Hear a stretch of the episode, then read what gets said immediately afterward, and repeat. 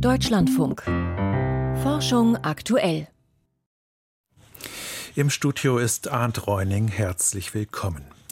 Gestern Abend in den Tagesthemen beschrieb die deutsche Außenministerin Baerbock, wie ihr Tag genau heute vor einem Jahr begann.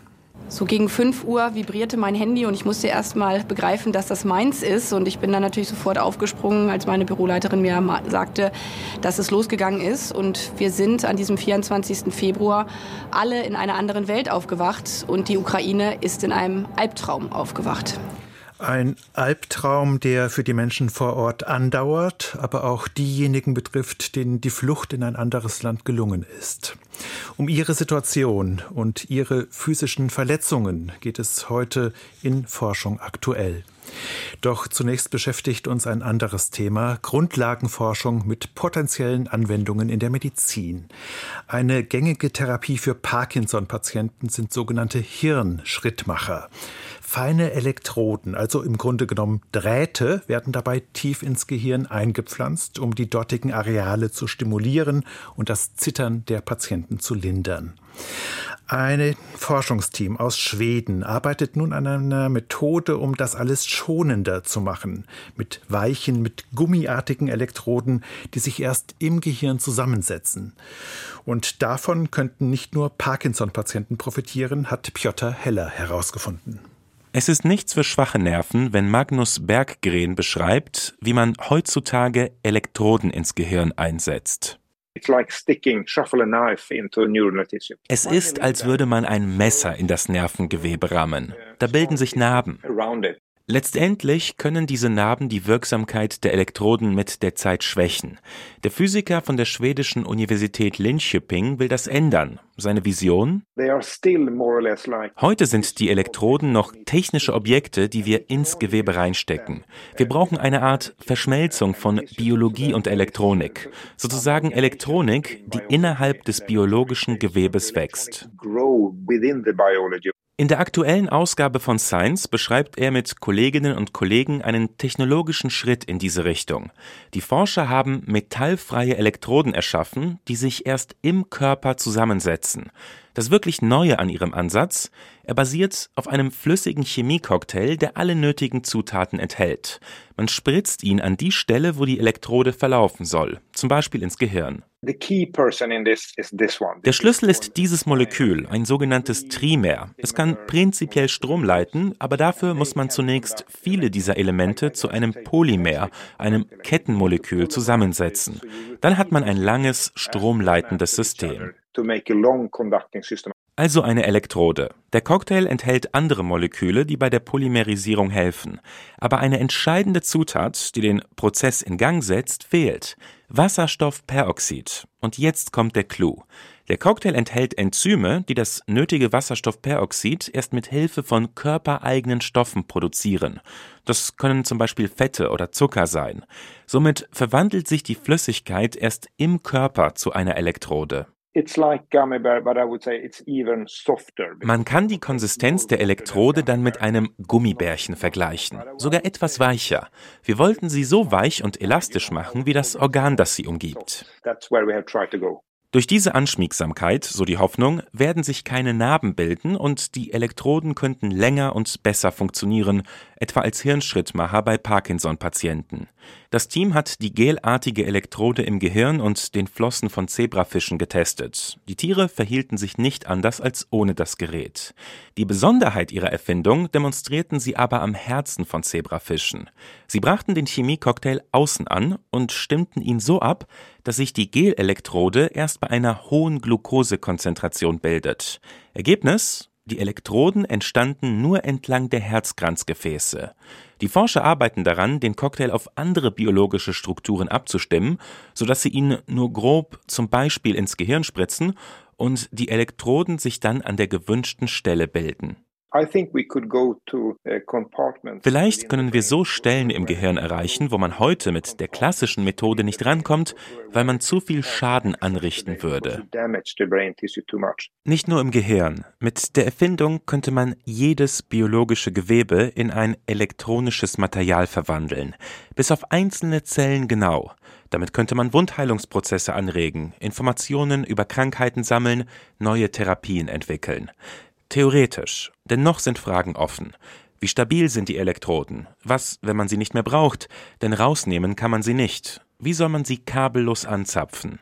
Solche Unklarheiten bedeuten auch, es wird laut Magnus Berggren noch mindestens fünf oder gar zehn Jahre dauern, bis man die Technologie an Menschen testen kann. Gummibärchen im Gehirn. Ein Beitrag von Piotr Heller war das. Heute vor einem Jahr hat Russland seinen Angriffskrieg gegen die Ukraine begonnen. Die Folgen sind verheerend. Ungezählte Tote und Verletzte, Gebäude und andere Infrastruktur in der Ukraine wurden durch die russischen Angriffe zerstört. Und Rund 18 Millionen Menschen sind vor dem Krieg geflohen. Sie haben ihr Zuhause verloren, sind möglicherweise Zeugen oder auch Opfer geworden von Gewalttaten. Jetzt befinden sie sich vorerst in Sicherheit, doch der lange Arm des Krieges lässt viele von ihnen trotzdem nicht los, denn sie sind traumatisiert.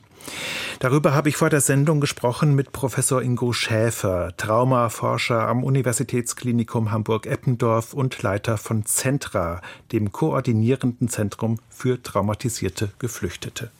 Herr Professor Schäfer, aus Ihrer täglichen Arbeit mit Menschen, die aus der Ukraine geflohen sind, welchen Eindruck haben Sie denn von den psychischen Verletzungen, also den psychischen Traumata, die diese Personen erlitten haben? Das kommt ein bisschen darauf an, wann und aus welchen Gebieten die Leute geflohen sind. Es gibt natürlich schon Menschen, die noch, bevor sie auch selbst Kriegshandlungen ausgesetzt waren, das Land verlassen konnten. Das heißt nicht, dass die nicht auch sehr belastet sein können. Natürlich ist der Verlust des gewohnten Umfeldes, der ganze Stress, den die Flucht bedeutet, per se schon ein erheblicher Stressor. Aber das kriegt nochmal eine andere Qualität, wenn die Menschen selbst oder auch Verwandte dann in den Gebieten, in denen wirklich schlimme Dinge passiert sind, selbst waren oder es eben sehr eng mitbekommen haben. Schauen wir auf die kurzfristigen Folgen. Welche Problematik steht denn da im Vordergrund, wenn Menschen so von, ja, wie Sie sagen, von einem Tag auf den anderen aus ihrem täglichen Leben, aus ihrem Alltag herausgerissen werden und auch aus allen Sicherheiten herausgerissen werden? Ja, das ist zunächst ein, ein massiver Verlust, der Verlust des Alltagslebens, all der Ressourcen von Wohnraum über Beruf bis zu sozialen Netzwerken, die zuvor das Leben ausgemacht und stabilisiert haben, oft auch der Verlust des eigenen Status.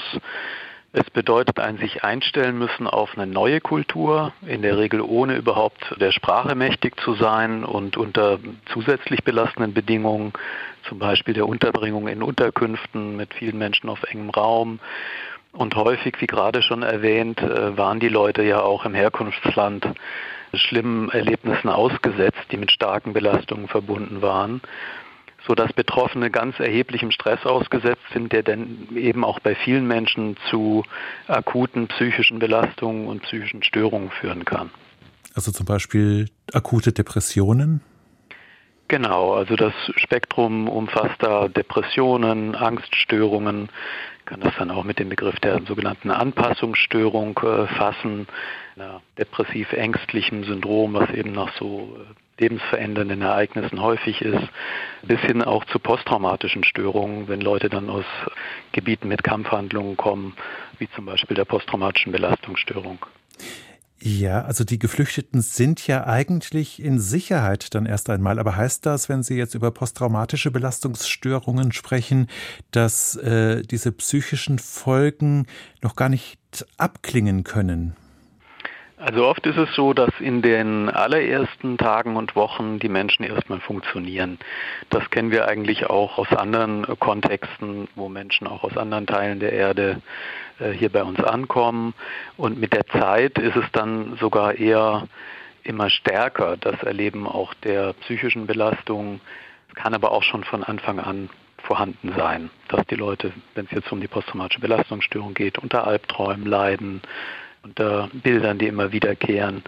Aber nicht selten sehen wir eben auch, dass es im Verlauf sogar eher hochkommt. Das heißt, eventuell könnte die Erfahrung der Flucht manche Menschen auch ein Leben lang begleiten und spürbar belasten. Der Flucht oder eben der Erlebnisse in der Ukraine, ähm, natürlich vor allem dann, wenn es sich um besonders drastische Erlebnisse gehandelt hat. Sie arbeiten täglich mit traumatisierten Geflüchteten am Zentra in Hamburg. Ähm, Geflüchtete natürlich nicht nur aus der Ukraine. Wie kann denn therapeutische Hilfe da aussehen? Also zunächst geht es äh, darum, möglichst viel Sicherheit zu vermitteln, zu stabilisieren. Äh, dabei muss man sagen, dass wir viel zu wenig Kapazitäten haben. Ich glaube, das ist auch äh, bundesweit der Fall. Eigentlich wäre bei diesen Diagnosen wie Depression, Angststörung, posttraumatische Belastungsstörung ja auch psychotherapeutische Hilfe angezeigt. Aber genau das ist eben viel zu knapp und viel zu schwer zu erreichen. Es gibt besondere Barrieren für Schutzsuchende, die es doppelt schwer machen. Äh, das beginnt damit, dass sie oft gar nicht erkannt werden und zugleich selber weniger Hilfe suchen, als die deutsche Allgemeinbevölkerung das tun würde.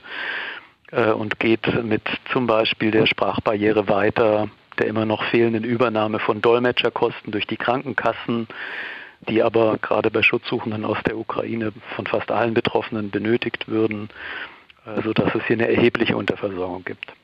Das heißt, wie sehen Sie denn Deutschland aufgestellt, wenn es um die, gerade um die psychotherapeutische Versorgung geht von traumatisierten Geflüchteten? Wir müssen da in jedem Fall nachbessern und immer wieder schauen, wie wir die Kapazitäten erweitern können. Das ist äh, eine schwierige Aufgabe. Wir wissen alle, dass es auch schon für Menschen, die in Deutschland aufgewachsen sind, manchmal Wartezeiten gibt in Bezug auf Psychotherapieplätze, insbesondere auf Traumatherapieplätze.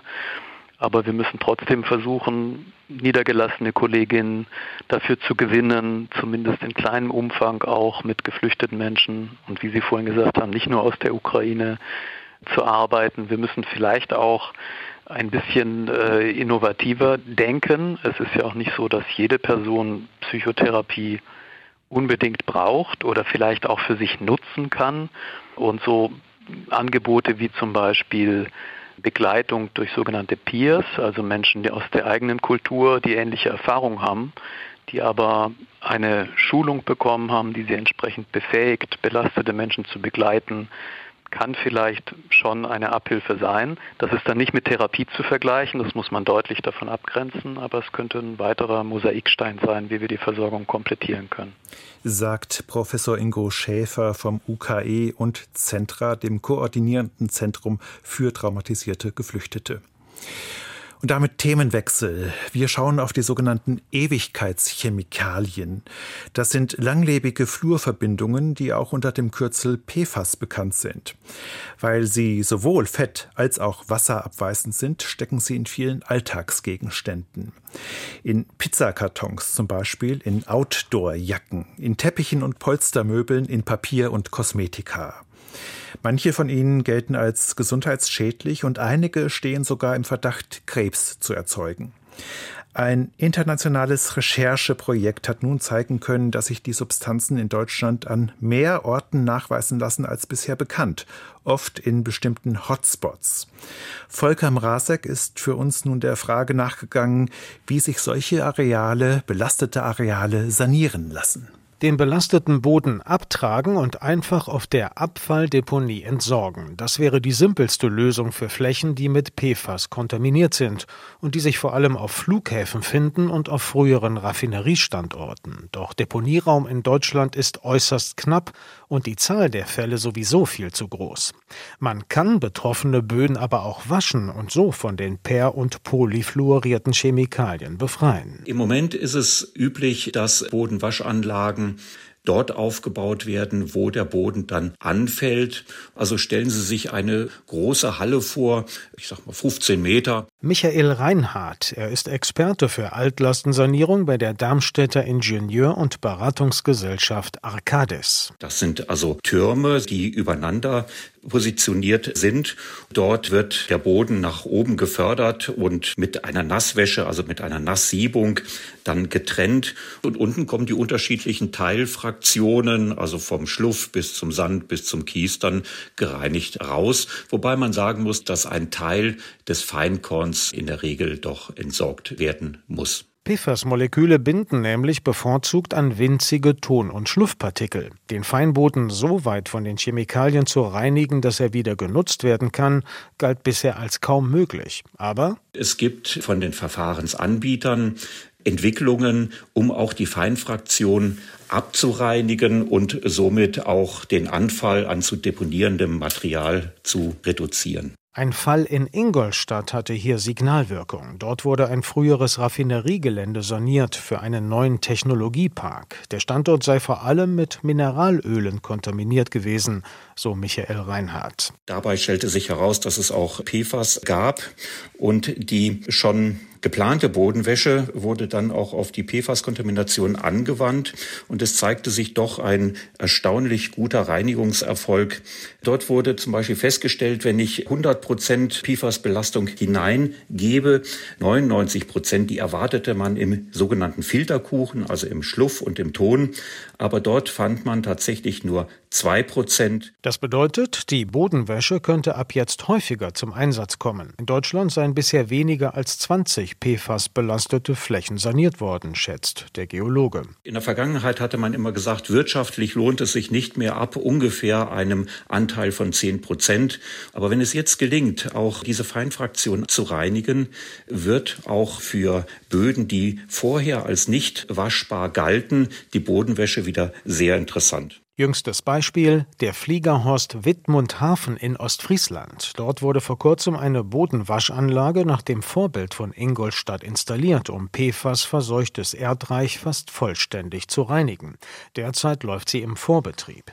Das Problem speziell auf Flugplätzen ist, dort finden regelmäßig Löschübungen statt und dabei nutzt die Feuerwehr Schäume, die PFAS enthalten. Sie werden häufig in Becken auf dem Flughafengelände abgelagert. Der Umweltmikrobiologe Julian Bosch kennt das von einem Militärflugplatz in der Nähe von Mönchengladbach. Das hat sich über Jahrzehnte da angesammelt in diesen Becken und von da aus haben sich diese PFAS ins Grundwasser ausgebreitet und von da aus verteilen die sich jetzt in der Umgebung. Bosch leitet die noch junge Firma Intrapore in Essen und hat einen Weg gefunden, um die Ausbreitung der Stoffe im Untergrund zu stoppen. Das Unternehmen vermarktet eine spezielle Aktivkohle, die PFAS hochselektiv bindet. Sie wird direkt in den Grundwasserleiter injiziert und bildet dort eine Barriere. Die Methode wurde auf dem Fliegerhorst bei Mönchengladbach getestet mit Fördermitteln des Bundesforschungsministeriums. Auch das Umweltforschungszentrum Halle-Leipzig war beteiligt. Sieht aus wie schwarze Farbe, das ist auch so dickflüssig. Das wird dann mit Wasser verdünnt und diese schwarze Aktivkohleflüssigkeit wird dann in den Boden eingebracht, in diesen Grundwasserleiter. Und wir haben direkt nach der Injektion gesehen, dass die PFAS-Konzentrationen von über 1000 Nanogramm auf fast null runtergegangen sind. Weil Grundwasser so langsam fließt und die Aktivkohle sich deshalb auch nur langsam belädt, soll die PFAS-Sperre für Jahrzehnte dicht halten. Die Firma hat inzwischen volle Auftragsbücher und zuletzt einen Grundwasserleiter unter dem Flughafen von Stockholm saniert. Auch in Deutschland liefen jetzt mehrere Projekte an, sagt Julian Bosch, vornehmlich auf Flughäfen und früheren Militärstützpunkten. Viel mehr will der Mikrobiologe aber nicht verraten. In unserer Branche würde ich sagen, saniert man solche Schäden, wenn es geht, eher so im Stillen. Das ist jetzt nicht was, wo man vielleicht jetzt so aggressiv mit Öffentlichkeitsarbeit macht. Wie lassen sich Flächen sanieren, die mit langlebigen Fluorchemikalien belastet sind? Ein Beitrag von Volker Mrazek war das. Und damit kommen wir zu den Wissenschaftsmeldungen des Tages mit Lucian Haas. In Kambodscha ist ein Mädchen an der Vogelgrippe gestorben. Und auch ihr Vater ist mit dem Vogelgrippevirus H5N1 infiziert. Das hat das Umweltministerium in der Hauptstadt Phnom Penh mitgeteilt. Noch ist die Frage ungeklärt, ob sich beide unabhängig voneinander durch Kontakt mit infizierten Vögeln angesteckt haben oder ob hier auch Viren von Mensch zu Mensch übertragen wurden. Die Direktorin für Epidemie- und Pandemievorbereitung und Prävention bei der Weltgesundheitsorganisation, Sylvie Briand, bezeichnete die Situation als beunruhigend. Die WHO überprüfe derzeit ihre globale Risikobewertung. Derzeit grassiert die größte jemals dokumentierte Vogelgrippewelle bei Vögeln. Sie erstreckt sich über mehrere Kontinente. Experten befürchten, dass sich das Virus immer mehr an Säugetiere anpassen und dadurch auch dem Menschen gefährlich werden könnte. Leptin macht Mäuse hungriger auf Sex als auf Nahrung. Normalerweise würden hungrige Mäuse eher fressen, als den Kontakt mit Sexualpartnern zu suchen. Doch wenn man ihr Gehirn mit dem Botenstoff Leptin stimuliert, bevorzugen sie doch den Sex. Das berichten Forschende der Universitätsklinik Köln im Fachjournal Cell Metabolism auf Basis von entsprechenden Experimenten. Leptin gilt als ein Sättigungshormon. Bisher war nicht bekannt, dass es auch soziale Verhaltensweisen beeinflussen kann. Die Studie zeigt auch, dass es die gleichen spezifischen Neuronen mit Leptinrezeptoren im Hypothalamus sind, die sowohl das Fress- als auch das Sozialverhalten der Tiere steuern. Die Planktonblüte im südlichen Ozean schwächelt. In jedem Frühjahr kommt es rund um die Antarktis zu einer Massenvermehrung von Phytoplankton. Zu dieser Zeit drängt eisenreiches Tiefenwasser an die Oberfläche und wirkt dort wie ein Dünger für die kleinen Organismen. Ein Forschungsteam aus den USA warnt nun allerdings davor, dass das Phytoplankton im südlichen Ozean zunehmend unter Eisenmangel leidet. Es gebe Anzeichen, dass die Produktivität zurückgeht, schreibt es im Fachjournal Science. Diese Entwicklung könnte problematisch sein fürs Klima, denn bei seinem explosiven Wachstum bindet das Phytoplankton große Mengen an Kohlendioxid aus der Atmosphäre. Viele Klimamodelle rechnen bisher mit einem Anstieg der Produktivität des Phytoplanktons im Laufe dieses Jahrhunderts. Die aktuelle Studie stellt den erwarteten Trend in Frage. Schwedische Forscher haben die schnellste Laserkamera der Welt entwickelt. Sie kann Filme mit mehr als 10 Milliarden Bildern pro Sekunde aufnehmen. Dabei, damit arbeitet die Kamera rund 1000 Mal schneller als die bislang besten vergleichbaren Systeme. Interessant ist der Einsatz solcher extremen Hochgeschwindigkeitskameras unter anderem für die Erforschung von Verbrennungsprozessen.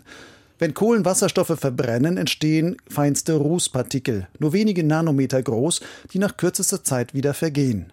Mit der schnellen Bildfolge der Laserkamera lassen sich die dabei ablaufenden Prozesse im Detail beobachten. Die Kamera benötigt jeweils nur einen einzelnen Laserpuls, um eine komplette Flamme zu durchleuchten und dabei ein zweidimensionales Schnittbild zu schießen. Aus Milliarden dieser Pulse werden dann ganze Filme. Corona verändert das Mikrobiom der oberen Atemwege. Die Zusammensetzung der Bakteriengemeinschaften, die dort im Körper siedeln, ist bei gesunden Menschen eine andere als bei Menschen, die an Covid-19 erkrankt sind. Das zeigt eine Studie von Forschenden der Vanderbilt University im Fachjournal Microbial Genomics. Sie untersuchten anhand von Rachenabstrichen, welche Arten und Mengen von Bakterien in den oberen Atemwegen vorkommen. Dabei fanden sie wiederkehrende Muster, wie sich das Mikrobiom von Probanden mit einer akuten Corona-Erkrankung von dem gesunder Personen unterschied. Die Erkenntnisse lenken den Blick auf neue Therapieansätze bei viralen Atemwegserkrankungen. Möglicherweise ließe sich das Mikrobiom der Atemwege mit Probiotika stabilisieren, um Krankheitsverläufe abzumildern, so die Forschenden. Russland hat eine unbemannte Soyuz-Kapsel gestartet. Sie ist auf dem Weg zur internationalen Raumstation, wo sie am Sonntag andocken soll. Mit der Kapsel Soyuz MS-23 könnten im September drei auf der ISS festsitzende Raumfahrer zur Erde zurückkehren, ein Amerikaner und zwei Russen. Geplant war ihr Rückflug ursprünglich für Ende März. Allerdings gab es bei der dafür schon an der ISS bereitstehenden Kapsel Soyuz MS-22 einen Defekt im Kühlsystem, vermutlich infolge des Einschlags eines Mikrometeoriten. Sternzeit, 24. Februar. Der Tag 2.460.000. Der heutige Tag ist für die Astronomie eine ganz runde Sache. Er enthält vier Nullen. Das bezieht sich auf das julianische Datum, die fortlaufende Zählung von Tagen, die am 1. Januar minus 4712 ihren Anfang nahm. Das julianische Datum hat mittelbar mit der Reform vom julianischen zum gregorianischen Kalender zu tun. Der französische Gelehrte Joseph Justice Scaliger hatte nur ein Jahr darauf erkannt, dass astronomische Berechnungen sehr aufwendig sind, wenn man ständig zwischen verschiedenen Systemen umrechnen muss. Zudem hatten nicht alle Länder die gregorianische Reform übernommen. Eine fortlaufende Tageszählung würde die Berechnungen der Himmelsphänomene erheblich erleichtern. Es lassen sich problemlos Differenzen zwischen zwei Tagen berechnen, ohne dass man dabei auf verschiedene Jahreslängen oder Schalttage Rücksicht nehmen muss. Der Nullpunkt der Zählung war nicht willkürlich gewählt, sondern ergab sich aus der Kombination dreier anderer Kalenderzyklen. Im 19. Jahrhundert führte der britische Astronom John Herschel auch noch Nachkommastellen für die Uhrzeit ein und legte den Tageswechsel auf 12 Uhr mittags in Europa. Somit änderte sich während einer Beobachtungsnacht nicht das Datum. In unserem Alltag merken wir nicht, dass das julianische Datum bei vielen Berechnungen in der Raumfahrt und Industrie zur Anwendung kommt. Aber zum besonders runden Tag kann man sich die Tageszählung schon einmal bewusst machen. Heute ist der Tag 246 0000. Und damit geht Forschung aktuell zu Ende. Im Studio war heute Ant Reuning. Mehr Wissenschaft auf die Ohren gibt es in der Deutschlandfunk Audiothek. Ich bedanke mich fürs Zuhören und freue mich schon aufs nächste Mal.